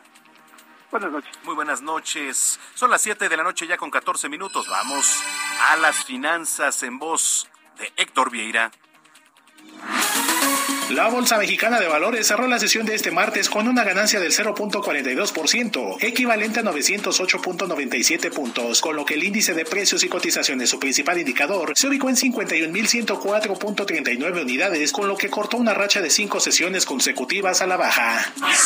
En Estados Unidos, Wall Street cerró con pérdidas generalizadas, ya que el Dow Jones retrocedió 66.77 puntos para quedarse en 34.297.73 unidades. Por su parte, el Standard Poor's se dio 53.68 puntos, que lo colocó en 4.356.45 unidades. En tanto, el Nasdaq restó 315.83 puntos para situarse en 13.539.29 unidades.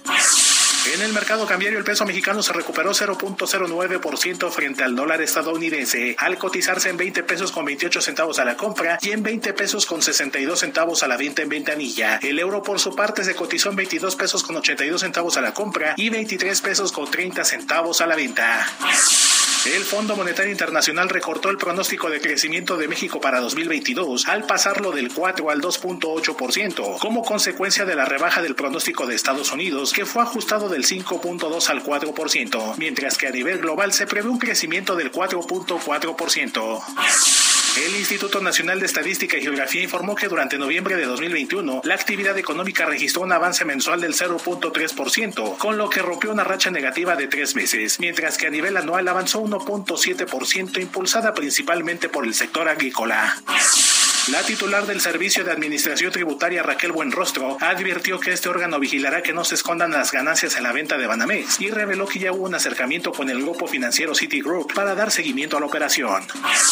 El presidente del Consejo de Administración de HSBC México, Jorge Arce, reveló que este grupo financiero analiza participar en el proceso de compra de Banamex y reconoció que esta operación representa una importante oportunidad de crecimiento para quien decida adquirir esta institución financiera. Informó para las noticias de la tarde Héctor Vieira. Fíjese que ahora está subiendo todo de precio. Ya ve hasta los memes que están con el tema del limón, eh, muchos productos de la canasta básica, también el aguacate, si usted va a los supermercados, y es dependiendo, ¿eh? Si usted va a la tienda de la esquina también, quizá hayan este subido los precios de acuerdo a, a los propios tenderos. ¿no? Si usted va a alguna tienda de conveniencia, también suben los precios dependiendo. Pero bueno, eh, hay en otros lares, por ejemplo, hay en Hermosillo, en donde el kilo de tortilla ya alcanzó hasta los 28 pesos. Y la tortilla subirá de precio en el mes de febrero, porque el incremento del gas, la harina, el maíz, empujan el precio de la tortilla. Me da mucho gusto saludar en la línea telefónica a Rubén Montalvo, presidente de la Cámara Nacional de la Industria de la Producción de la Masa y la Tortilla. Rubén, ¿cómo estás? Muy buenas noches. Muy buenas noches, Manuel. ¿Cómo estamos? Muy bien, gracias. Con el gusto de saludarte. Oye, a ver, eh, pues anda con el pendiente. Mucha gente de que va a subir el precio de la tortilla. ¿Por dónde comenzar? Ay, ¿por dónde comenzar? Pues la verdad es que tenemos tanto, tanto como podríamos decir, incremento en el precio de nuestros insumos que ha sido prácticamente para nosotros detener el aumento. Durante muchos años la industria de la masa y la tortilla estuvo absorbiendo pequeñas cantidades o cantidades de, del precio de los insumos porque eh, aparentemente el precio de la tortilla estaba liberado, estaba liberado en papel, porque en 1998 decretaron que ya la tortilla ya no tenía precio controlada y que era precio liberado.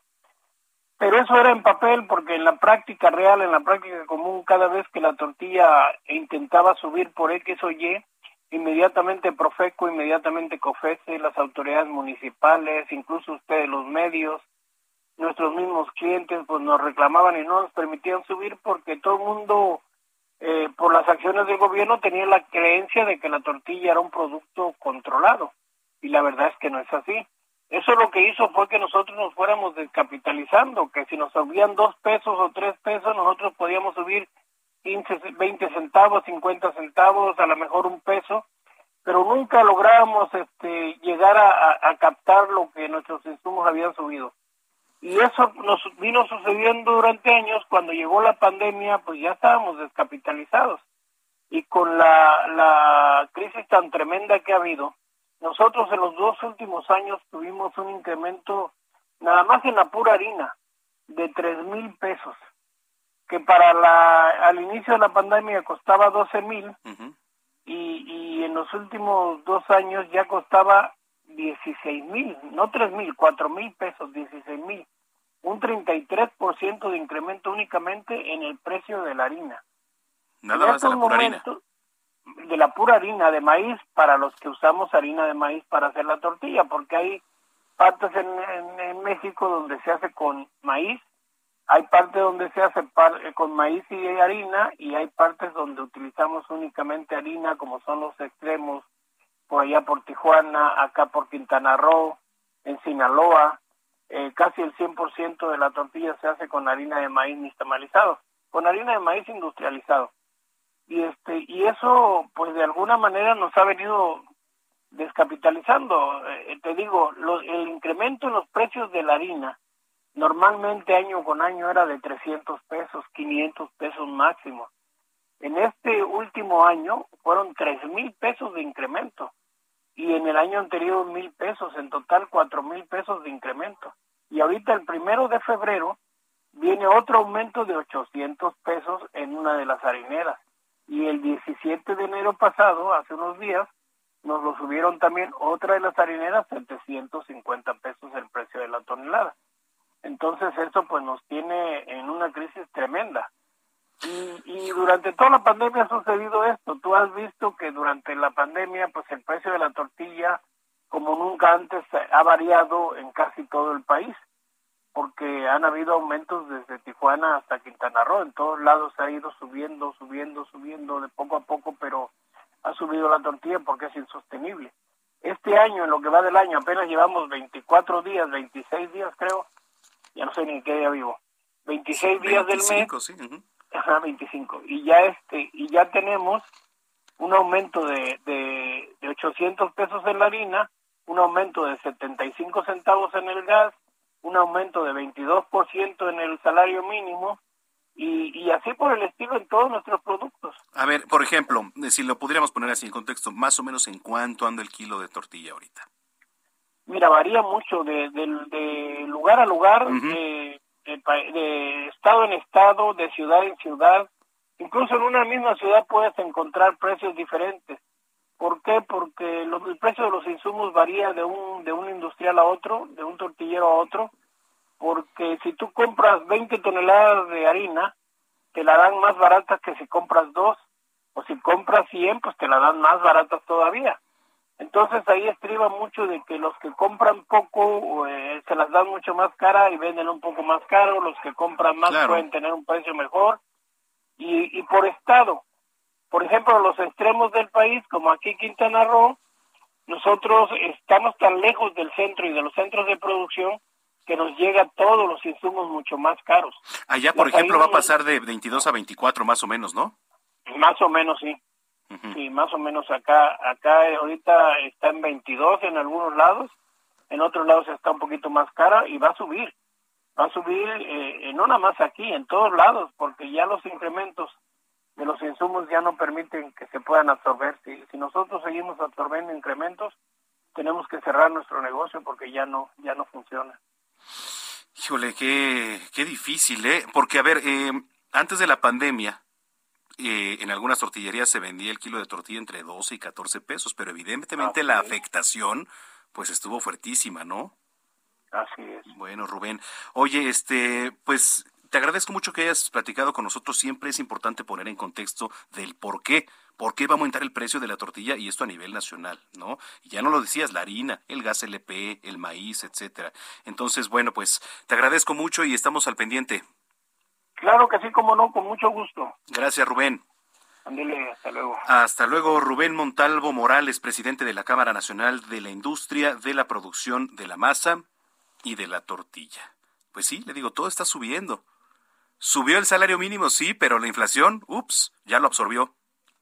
Ya absorbió el salario mínimo, todo está subiendo. Entonces, pues eh, se vienen tiempos difíciles, hay que tener mucha paciencia de verdad, mucha, mucha paciencia.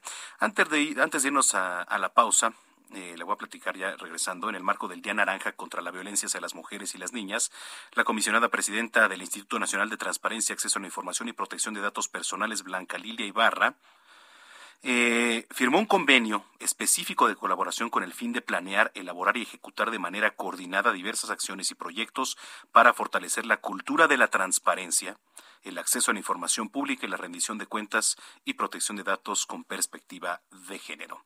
Entonces, bueno, pues así la situación, así el panorama en nuestro país. Escríbanos arroba Samacona al aire, ¿qué opina del alza al precio de la tortilla, del limón, del aguacate, de todo lo que está subiendo? Escríbanos, por favor, y pónganse en contacto con nosotros. Regresamos a la última media hora de información aquí a las noticias de la tarde a través de la señal de Heraldo Radio. El 98.5 de FM en el Valle de México y a través de las diferentes frecuencias locales a lo largo y ancho de la República Mexicana. Volvemos.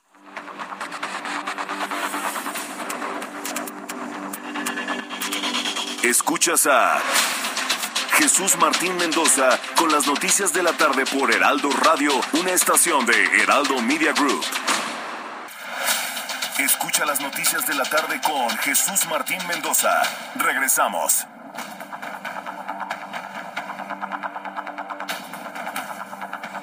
Las 7 de la noche ya con 30 minutos, las 7 con 30 en el tiempo del centro del país. Gracias por continuar con nosotros aquí a través de la señal de Heraldo Radio. Y los que nos están escribiendo tendré en redes sociales, Hugo Zamudio, que siempre está al pendiente, dice saludos Manuel, muchas gracias.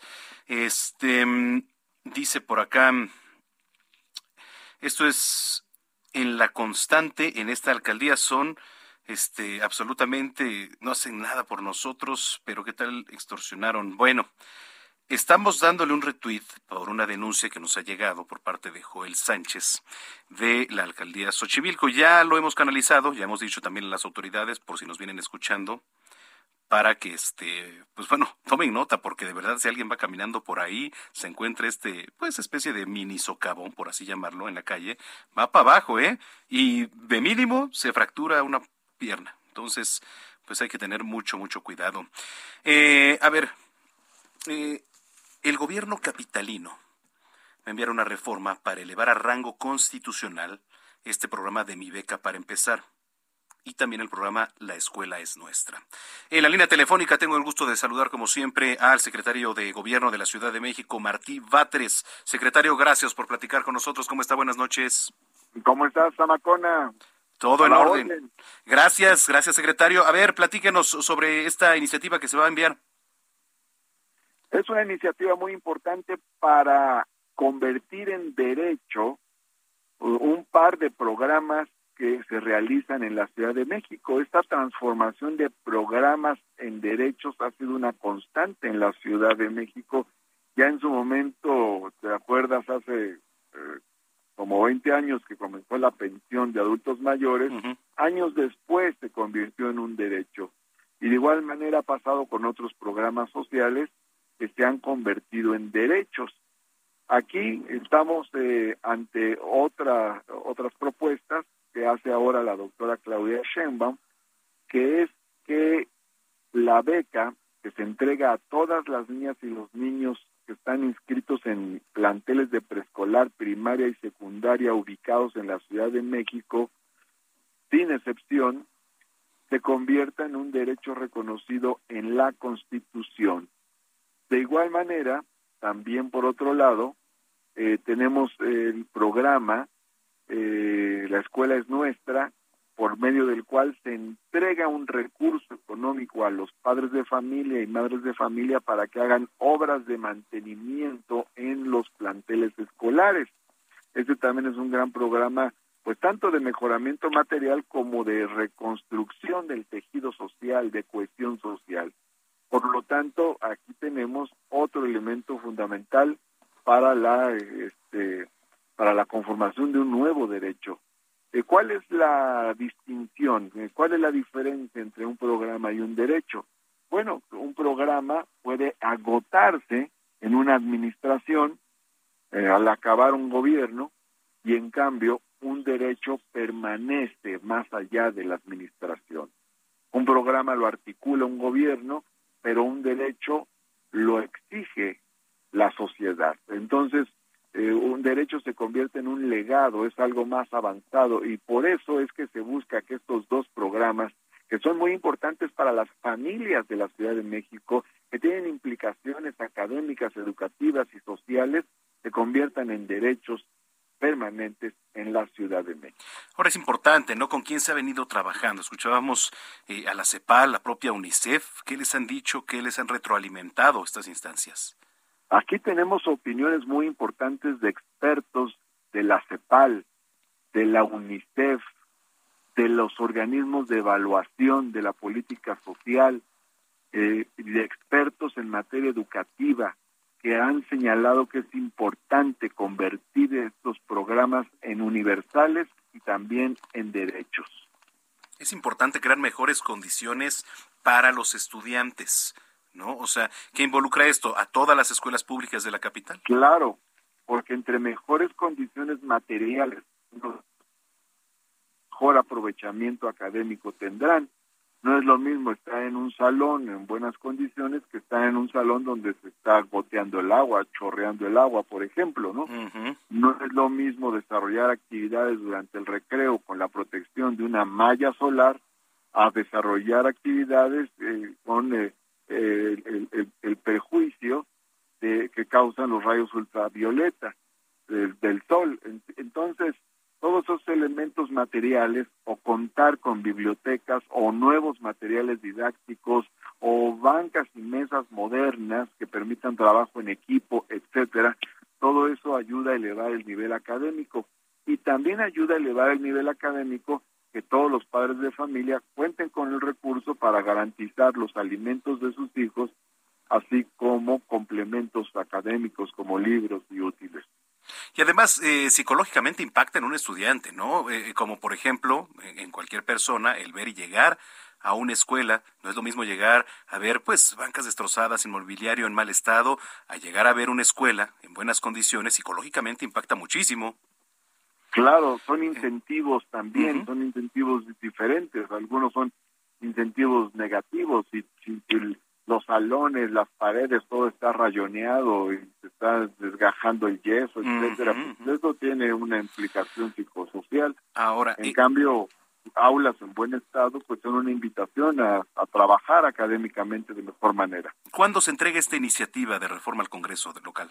Mañana se entrega la iniciativa. Mañana. Hoy la presentó la jefa de gobierno en conferencia y mañana se está entregando formalmente al Congreso de la Ciudad de México. Esperarían que, esperarían que la oposición también estuviera pues en este mismo tenor de trabajar por la, por la educación. Digo, sabemos que hay, hay roces también en el Congreso, que, que de repente, bueno, muchas de las iniciativas se, se, rebotan, etcétera, pero bueno, creería yo que por tratarse del tema de la educación tendríamos que ir en un mismo tenor. Sí, claro, eh, nosotros esperaríamos que sí, y esto es muy importante porque pues para todos eh, la educación de los hijos es fundamental. ¿Quién podría oponerse a que los niños cuenten con becas? ¿Quién podría oponerse a que las escuelas tengan mejores condiciones materiales? Ahí yo creo que tenemos un punto de consenso y sí esperamos el apoyo de todas las fuerzas parlamentarias en este esfuerzo. Bueno, pues vamos a estar muy pendientes. Mi beca para empezar y la escuela es nuestra. Ambos programas entonces, para buscar que sean un derecho constitucional en la capital ambos programas se convertirían en derechos de avanzar esta iniciativa y vamos a dialogar con todas las bancadas parlamentarias. No no no no pensamos que esto es automático ya. No no no hay que platicarlo y vamos a dialogarlo bien con todas las bancadas eh, con toda la diversidad de grupos parlamentarios. Bueno pues vamos a estar muy pendientes de esto. Le agradezco mucho como siempre secretario y estamos pendientes. Gracias a ti te mando un fuerte abrazo mi querido Zamacona. Gracias. Igualmente es Martí Batres, secretario de Gobierno de la Ciudad de México. Siete de la noche ya con 38 minutos en el tiempo del centro del país. Juan Musi, analista financiero y colaborador de este espacio. Me da mucho gusto saludarte. Juan, ¿cómo estás? Querido Manuel, qué gusto saludarte, muy buenas noches. Gracias. qué tal? Igualmente, pues aquí surfeando el, el Omicron, ¿no? Así como le llaman, de repente ya llegamos aquí a redacción o llegamos a algún otro lado y de repente, oye, ¿cómo estás? Porque ahora lo primero que nos preguntamos es, ¿ya te dio Omicron o ya te dio COVID? No, pues por lo menos a mí no lo estoy surfeando, pero así en esas Pero es como la bicicleta, si no te has caído te vas a caer, es correcto, Manuel. Es correcto, totalmente. Bueno, oye, ¿con qué le vamos a entrar este, el día de hoy? Mira, yo, yo creo que es muy importante poder explicar ahorita qué está pasando en los mercados financieros que han tenido un enero bastante complicado. El, arranque de año, ojo, eh, económicamente es una cosa, porque yo creo que la economía, independientemente de que sí está sufriendo con todos los temas que está pasando eh, con el Omicron, y todo esto implica cierres, todo esto implica pues un alentamiento de las actividades económicas y demás, pero el tema en los mercados sí ha estado mucho más eh, cabizbajo, te diría yo, y de hecho, pues en terreno negativo de manera importante. ¿Por qué?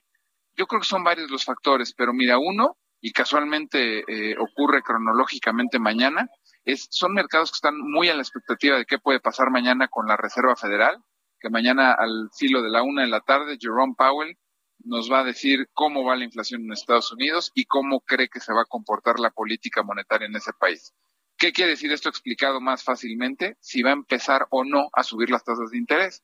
Y si va a empezar a subir las tasas de interés en Estados Unidos, el encarecimiento de los créditos en ese país detona el hecho de que pues también mejoren los rendimientos de las inversiones y entonces empieza a haber un fenómeno de migración en donde muchos flujos que han salido de Estados Unidos empiezan a regresar a Estados Unidos y como consecuencia se fortalece el dólar. También mucha gente que estaba invertido en acciones que son de mayor riesgo porque no te garantizan un rendimiento, al empezar a aumentar las tasas de interés, prefieren mudarse hacia la renta fija o bonos, instrumentos que te pagan un rendimiento, un, X porcentaje, y por eso también los mercados se caen. Entonces, el primer evento que tiene pues muy preocupados los inversionistas es justo esto, que la inflación no afloja, que es necesario empezar a subir las tasas de interés como parte de una acción de política monetaria en, el caso de la Fed y pues que esto va a modificar el rumbo de los mercados y dependerá mucho también si el problema sigue siendo gordo, mi querido Manuel, si el problema de la inflación sigue siendo importante, pues va a actuar con más determinación a que si el problema no es tan fuerte. ¿Qué puede pasar mañana que pueda tumbar otra vez a las bolsas, subir el tipo de cambio y de alguna forma, eh, eh, te diría yo, provocar otra vez mucha volatilidad?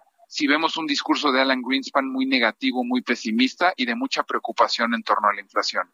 Si vemos un Alan Greenspan que sale a tranquilizar a los mercados, a decir que él cree que ya el ciclo inflacionario se está acabando y que la Fed va a empezar a actuar poco a poco, es decir, una especie de discurso conciliador, pues yo creo que eso puede ayudar mucho a los mercados, regresar mucho el rendimiento de las bolsas, eh, el tipo de cambio podría también apreciarse un poquito, es decir, que nos bajáramos otra vez por debajo de los 20.40 eh, eh, y ese sería el escenario, digamos, optimista. Entonces, pues muy atentos mañana a lo que tenga que decir Alan Greenspan y definitivamente lo más importante es si mañana puede o no precisar cuándo va a empezar a subir las tasas de interés, que se habla de que esto pudiera empezar a ocurrir en marzo. Segundo factor, eh, temas geopolíticos, concretamente Ucrania y Rusia. Este tema si escala, Evidentemente, cuando hay guerra, eh, hay incertidumbre, el mundo entero sale de activos de riesgos y se refugia en activos más seguros. Eso también ha tenido una incidencia importante en, en, los mercados financieros. Y te diría que como tercer factor, los reportes corporativos de las empresas que cotizan en bolsa, veníamos de muchos trimestres consecutivos viendo reportes muy buenos y este, esta primera parte de los reportes corporativos no ha salido tan bueno como se esperaba. Entonces, súmale a las preocupaciones que tiene el mercado de la Fed, el tema geopolítico y que los reportes no están saliendo con la fortaleza que se esperaba, pues estamos viendo mercados cabizbajos. Dicho todo lo anterior, a mí me parece que es una oportunidad de entrada, es una oportunidad de compra. Se ha golpeado muy fuerte y hay muchas acciones y cosas muy valiosas que valen la pena y que creo que si uno va de largo plazo, es justo son los momentos en los que hay que aprovechar para, para entrar, mi querido Manuel. Estaba leyendo que, por ejemplo, el Wall Street se salvó ahí del, del desplome en Europa, ¿no? Por los tambores de, guerra que se avecinan, y ya lo platicábamos con Lila Bed ante esta escalada de tensión entre Rusia y, Ucrania. Sí, sí, sí. Mira, pues eso es impredecible y Lila sabe mucho más de esos temas que yo. Eh, ella, ella evidentemente como analista en la parte política y tal, eh, yo desde la visión y desde la trinchera que tenemos los analistas económicos y financieros seguimos pensando que no va a haber una guerra, no va a escalar. Este, evidentemente si esto escala, pues también todas las proyecciones y todo lo que te dije, pues no, no ocurriría, ¿no? Y entonces no es momento todavía de entrar a la bolsa porque si ocurre un conflicto geopolítico, concretamente un, un movimiento bélico, pues evidentemente los mercados podrían caerse un buen cacho más, ¿no? Correcto. Pero pues mira, este, evidentemente no tenemos la bola de cristal, no sabemos qué va a pasar y simplemente esta recomendación o esto que te comento lo, lo, digo porque pues, alguien que va de largo plazo eh, es imposible adivinar y entrar en el momento más barato, como también es imposible vender en el momento más alto, ¿no? sí, totalmente. Entonces, pues hace, hace, hace, hace quizás algo de sentido hacerlo así. Pero bueno, pues es la explicación breve de por qué estamos viendo mercados financieros tan malos y tan tan negativos. Siempre importante entrarle al tema, mi querido Juan. Por favor, eh, dinos en dónde te podemos encontrar en redes sociales. En arroba Juan S. Musi, en Twitter, arroba Juan S. Musi. Y pues con el gusto de poderlos ayudar a nuestros amigos del auditorio pues, dudas económicas y financieras, arroba Juan S. Musi. Te mando un gran abrazo y estamos en comunicación, Juan. Manuel, igualmente, me dio gusto saludarte. Igualmente a mí. Gracias a ti, Juan Musi, analista financiero y colaborador de este espacio, 7 de la noche, 45 minutos. Al menos cinco perros que eran mascotas de vecinos allá en el municipio de Ures, en Sonora, fueron envenenados durante el pasado fin de semana, por lo cual ya se investiga el caso por el delito de maltrato animal, que por cierto está incluido en el Código Penal de Sonora. Según el reporte, se trata de dos denuncias diferentes donde al menos cinco mascotas de nombre Azul, Pulguita, La Pelos, La Güera y Nala de ambos sexos, diversas razas, edades, perdieron la vida dentro de sus domicilios. Saludos, por cierto, a los que nos sintonizan allá en tierras sonorenses. Ana Laura, propietaria de Nala, que era una cruza de pitbull con criollo, narró que envenenaron a la perrita el sábado por la noche y falleció el domingo por la madrugada, por lo que decidió interponer la denuncia ante la Fiscalía de Sonora. Y por su parte, Rodrigo García, agente del Ministerio Público especializado en delitos de abigeato, y contra animales detalló que ellos recibieron el llamado por las denuncias este lunes 24 de enero e inmediatamente implementaron un operativo de investigación. Ya se realizaron entrevistas a propietarios, a testigos, recolectaron muestras, eh, contenido de la probable sustancia de envenenamiento y se pudo rescatar uno de los canes para realizar la necropsia, ya que los otros cuatro fueron enterrados. Entonces, bueno, pues ya se tienen las dos líneas de investigación abiertas que las víctimas están proporcionando, las cuales se pueden reforzar incluso con testigos que aseguran pueden hacer un señalamiento directo de los hechos. Eh, esto ocurre, le platico allá en Sonora, allá en Sonora, pero mire, el envenenamiento de perros es algo que se da muy recurrentemente. ¿Por qué? Porque a lo mejor uno de sus vecinos tiene miedo del perro o la perrita que usted tiene. ¿Por qué? Porque hay ciertos tipos de raza que a lo mejor espantan al vecino y dice, oye, no, ¿sabes qué? Yo tengo niñas, yo tengo niños, tengo pequeños, y en algún momento en que se, pudiera soltar el perro, me los van a matar. Y eso ocurre. Ahora, hay fraccionamientos en donde también recientemente, este, nuestro querido amigo, en lo particular un gran amigo José Luis Arevalo, periodista, nos platicaba de una situación similar. Se suelta un perro de raza pitbull, ¿no? que además son muy señalados, pobres animales, son muy señalados los, los animales de raza pitbull porque dicen ser muy agresivos. Bueno, pues si tú lo educas de cierta manera, me parece que se puede controlar, ¿no? Sí, pues tienen un instinto agresivo, sí lo tienen, sí lo tienen, pero bueno, este mata a uno de los perritos de mi amigo José Luis Arevalo, un French Poodle, nada más por estar rondando ahí. Entonces, digo, la verdad es que son situaciones lamentables. Lo que sí es que, pues hay que, si tenemos, queremos tener mascota, hay que hacernos responsable de ella. ¿no? Llámese un perro, un gato, un hámster, un conejo, lo que usted tenga, hay que hacernos responsables. Eh, bueno, vámonos eh, ahora con más información. Vámonos a Veracruz con Juan David Castilla. ¿Qué nos tienes por allá en el puerto Jarocho, Juan David? ¿Qué tal? Muy buenas noches, Manuel. Te saludo con mucho gusto desde Veracruz. Sí, comentarte que eh, decenas de comunicadores se sumaron a la movilización nacional para exigir que cesen los asesinatos de las y los periodistas en este país. Eh, hace un momento un grupo de ellos protestó frente a Palacio de Gobierno, esto en la ciudad de Jalapa, donde hicieron un pase de lista de los reporteros que fueron asesinados en Veracruz durante los últimos 11 años. Y también en este pase de lista mencionaron a Lourdes Maldonado, a Margarita, a Margarito Martínez, a José Luis Gamboa Arenas, periodistas ultimados en el país en lo que va de este año.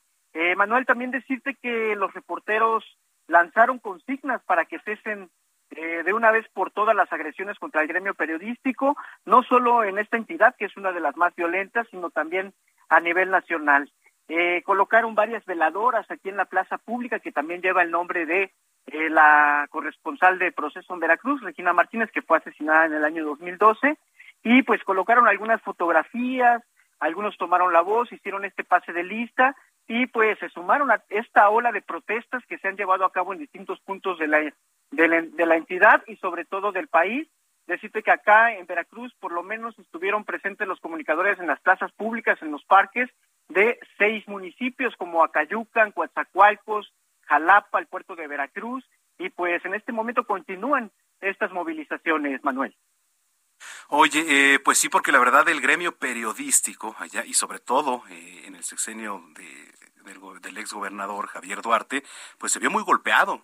Está muy molesta la prensa y entonces se vieron bastante amedrentados. Tú lo has de saber, Juan David, perfectamente. Sí, Manuel. De hecho, el sexenio de Javier Duarte fue el más sangriento para la prensa acá en, en Veracruz. Eh, para decirte un dato, del 2011 a la fecha se habla de aproximadamente 20 periodistas que fueron asesinados en esta entidad y también pues cinco de ellos que continúan desaparecidos, imagínate. No, Grave la situación y es por eso que pues el gremio de, de acá, de Veracruz, se suma a esta ola de manifestaciones a nivel nacional, Manuel. Y nosotros con ustedes, eh, siempre ahí este, unidos. Te mando un abrazo y estamos eh, en contacto, Juan David. Un abrazote, Manuel. Excelente noche. Igualmente para ti, Juan David Castilla, desde Veracruz. Y desde el Puerto Jarocho nos vamos hasta la Perla Tapatía. Saludos a los que nos sintonizan allá en Jalisco. Ricardo Gómez, ¿cómo estás? ¿Qué tal, Ronaldo? Bueno, buenas noches. Buenas noches para todos los radioescuchas. Así es, este día en la ciudad de Guadalajara, en el centro de la ciudad, se congregaron 200 personas entre periodistas, estudiantes y activistas, pues en principio de cuentas exigir justicia por el asesinato de este fin de semana de la periodista Lourdes Mendoza ocurrido en la ciudad de Tijuana, pero también para eh, exigir que desde el gobierno y desde todas las instancias de poder se detenga este ataque sistemático en contra de quienes trabajan en los medios de comunicación, en los reporteros. A esta uh, congregación de periodistas eh, se colocó un altar en nombre de, quienes han sido asesinados durante este 2021, pero también se dio un pase de lista de los 146 que el, el grupo Periodistas de a pie ha documentado que han eh, sido asesinados aquí en México. Y esto es parte de lo que se vivió este día. Eh, en la noche también se, pre, se, un grupo de periodistas se colocó frente a las puertas del Palacio de Gobierno con una eh, pancarta que en la que eh, se dice matando periodistas no se mata la verdad y en este lugar le solicitaron al gobierno de Jalisco que también pare las agresiones que se dan desde el poder, desde el gobierno del estado en contra de los periodistas que cubren esta fuente. Esto es lo que se vio acá en Guadalajara, Manuel. Bueno, pues así la situación allá en Guadalajara. Te agradezco mucho. Seguimos atentos. Buenas noches. Gracias, gracias Ricardo Gómez. Nos escriben en Twitter, Carlos Paulín dice, Samacón, en relación a lo de las escuelas, ahora quién determinará qué y quién lo hará y el monto a contratar o bajo qué cuestión técnica se va a supervisar. Eso es justamente lo que se tiene que discutir en el Congreso. Mañana se, se presentará la iniciativa y entonces tanto la bancada de Morena como la oposición tienen que primero analizar esta propuesta. Después se tendría que aprobar en comisiones y aún así ya subirla al Pleno para su discusión. Tiene que llevar un proceso, por supuesto, ir de la mano de expertos para que todas estas preguntas y dudas se dispersen, queden claras y queden establecidas. Y vamos a darle seguimiento también, por supuesto. Bueno, antes de irnos, oiga, le platico. Eh, la mega estrella británica del pop, hombre, Elton John, pospuso el martes dos conciertos allá en Estados Unidos que forman parte de lo que se espera ser una larga gira de despedida después de dar positivo a COVID-19. Perdón, los conciertos. Me pasó un Phil Barrera, ¿verdad? Los conciertos, parte de la gira Farewell Yellow Brick Road, estaban programados para el 25 y 26 de enero. Tanto Elton John como el American Airlines Center de Dallas, donde se llevarían a cabo los espectáculos, dijeron que serán reprogramados y que los fanáticos deben conservar sus boletos. Eh, aseguró que esperaba estar lo suficiente saludable para tocar en su siguiente show el 29 de enero en Little Rock, en Arkansas, pero bueno, pues no. La gira que se anticipa será la última del artista. Se ha topado con cancelaciones, aplazamientos de la era de la pandemia del coronavirus, al igual que muchos otros eventos de las artes escénicas. La leyenda del pop también se sometió recientemente a una operación de cadera que lo obligó a retrasar pues varias fechas. Ahí lo tiene, es Elton John y lo que estamos escuchando, por cierto, es un dueto con Dua Lipa. A quien le mando un saludo también a mi querida amiga Dua Lipa y un beso, como no, claro que sí. Bueno, pues nos vamos. Yo quiero agradecerle su preferencia a nombre del titular de este espacio, Jesús Martín Mendoza. Eh, y lo invito para que en punto de las 9 de la noche nos sintonicen en el canal 10. Ahí voy a andar en el referente Canal 10 y a través también de www.heraldodemexico.com.mx. Mañana tenemos una cita aquí a las 6 de la tarde, en las noticias de la tarde a través de Heraldo Radio. Y aprovechando, yo los invito para que también me escuchen sábados y domingos a las 2 de la tarde en Zona de Noticias. El noticiero más completo. Deportes, cultura, espectáculos, política y mucho más, mucho, mucho más salud también tenemos aquí, ¿verdad? ¿Qué tal la pasamos, mi querido? ¿Eh? Muy bien, los fines de semana. Tecnología con Juan Guevara, sexualidad también con Denise Flores, chistes, no, no, bueno, sí, de vez en cuando también la pasamos muy bien. Yo soy Manuel Zamacona, los dejo con Elton John y Dua Lipa. Pásela muy bien y continúe a través de la señal de Heraldo Radio. Hasta entonces.